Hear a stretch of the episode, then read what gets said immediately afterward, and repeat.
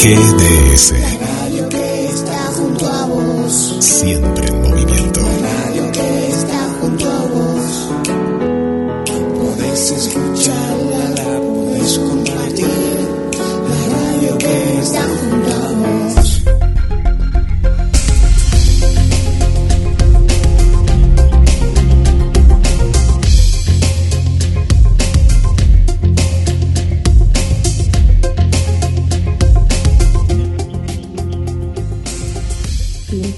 Calcio unisce le persone ed è l'unica cosa che conta. E è per questo che la nostra intervista è con Marcos Falopa, allenatore qualificato UEFA, con grande esperienza alle spalle come osservatore tecnico, istruttore tecnico per formazione di allenatori ha fatto parte del gruppo di progettazione tecnica della FIFA nei mondiali e Coppa di Confederazioni.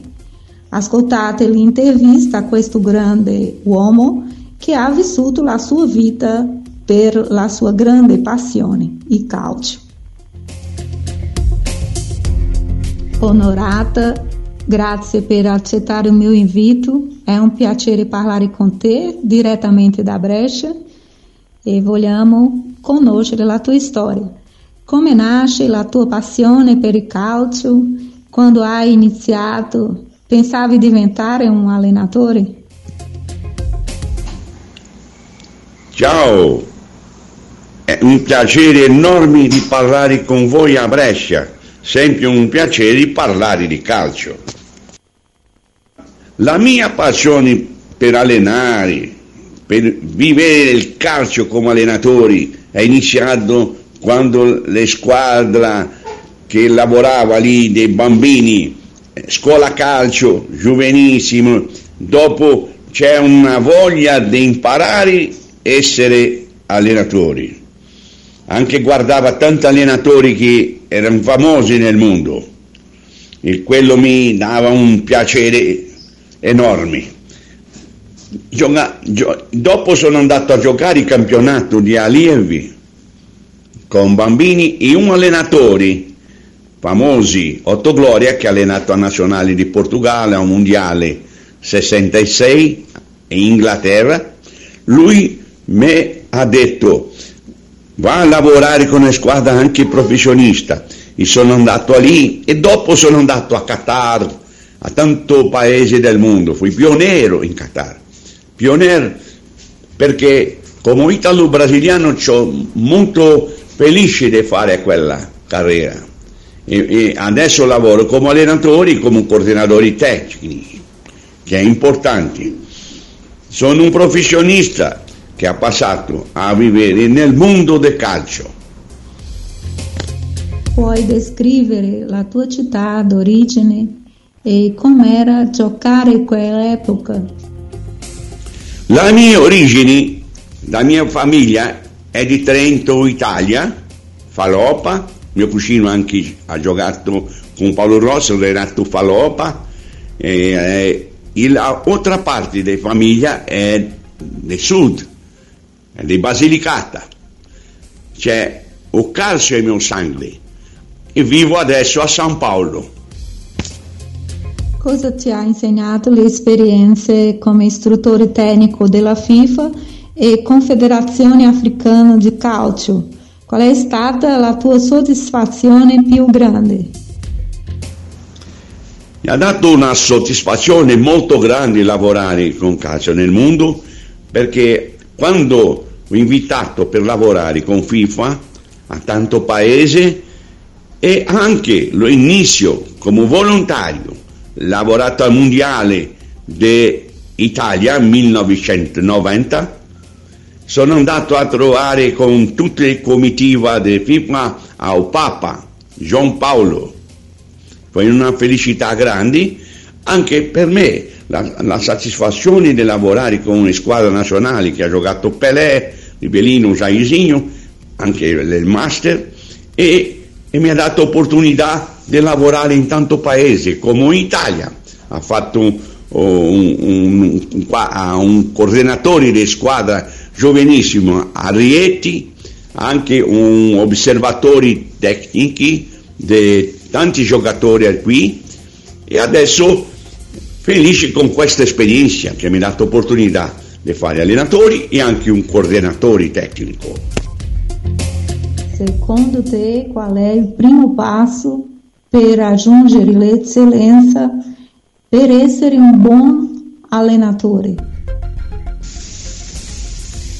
È molto importante, per esempio, per lavorare come un grande allenatore, vivere il calcio, un'esperienza di giocare, posso dire, e esperienza di anche studiare, fare ricerca dei allenamenti di tante persone che sono eh, grandi allenatori. Un esempio, sono andato alla Inter con eh, Trapattoni, eh? eh sono andato con um, Graziani a, a, a, a, Converciano a parlare di calcio molto quando facevo corso di allenatori ho iniziato la mia carriera ha fatto corso qui anche a Brasile e questo dà un'esperienza e anche anzi ter un buon carattere, essere onesto, vivere in squadra, vivere con squadra di giovanissimo, allievi, primavera e anche professionisti, è chiaro. E quella esperienza, sua ricerca, adesso c'è il, il calcio nel mondo, il mondo globale, globale, è questo come studi la squadra avversaria prima di una competizione? E, ma preparazione per una partita, una competizione, dipende che tipo di competizioni. Se è giovanissimo, se è professionista, se è amatoriale. Eh? Un allenatore deve avere attenzione di conoscere la squadra avversaria, fare una ricerca usare eh, analisi delle squadre, parlare con i suoi staff, eh, lavorare insieme e questo è importante. Quali caratteristiche ti colpisce particolarmente per scegliere un giovane giocatore? La mia parola per i giovani, aiutarti, a fare una, una bella carriera di calcio, di football, è la stessa nel mondo. Si lavora con la tecnica, si sviluppa un lavoro tecnico con la palla, e, e, e gio, giocare fa bene, giocare due contro due, tre contro tre, quattro contro quattro, c'è 11 contro 11. Questa con naturalità e un allenatore che sappa, sap, sappia lavorare con la tecnica e un allenamento speciale per i giovani. Giovani è una cosa, professionista adulto è altra. Entonces deve lavorare e lasciare la palla, la palla a campo, lasciarsi divertire, è questo. Então, la palla è più importante di tutto questo. Qual é a importância do projeto Resenha de Campeões de Paulo Lazio e como será a tua partecipazione? E atualmente quali sono le differenze principali tra calcio europeu e calcio brasiliano? O calcio europeo e o calcio sudamericano, anche brasiliano, chiaro. Possiamo dire che la differenza è che il calcio europeo è più tattico, fisico e l'organizzazione struttura fuori di campo è meglio quanto il calcio europeo. Quando si gioca, si gioca una miglior tattica, la preparazione è meglio, però con nostro calcio, o calcio è creativo, calcio tecnico e un calcio che è, è, c'è l'esperienza di, di calciare e giocare con balanzo, con ritmo. E quando si parla di questo, può dire che quando faceva il programma di Paolo Lasio e parlavamo di quando Brasile era campione, il primo eh, pentacampione, e, e il campione del 70. Ha giocato un calcio creativo, tecnico e ha battuto le squadre europee con categoria. Capisce? Paolo Lasio ha fatto un programma molto interessante di calcio che è mia, la mia opinione che deve ter attenzione. Grazie per accettare il mio invito. Ti lascio adesso le sue considerazioni finali.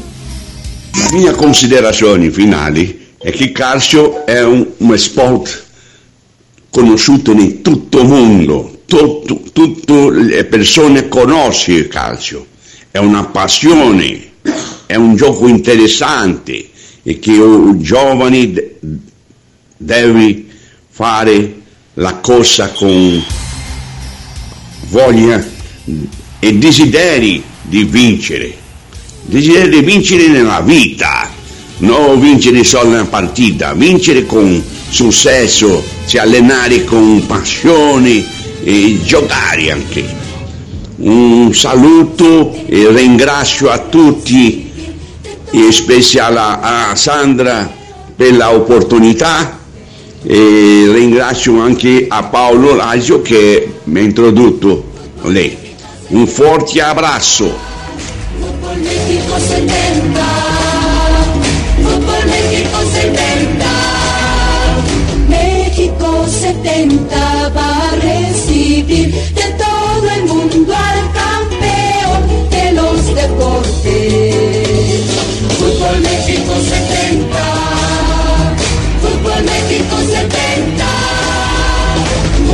México 70, Fútbol México 70.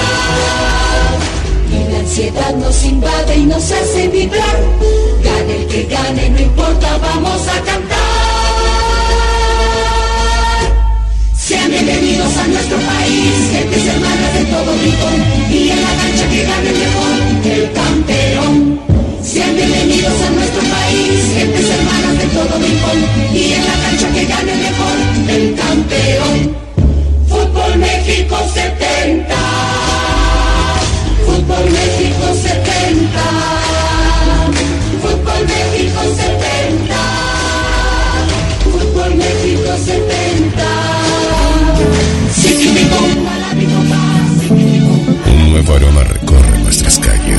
Una nueva canción se hace presente una vez más. GDS Radio, la radio que nos une. Escúchanos en www.gdsradio.com. Somos igual que ti, o sea, diferentes a todos.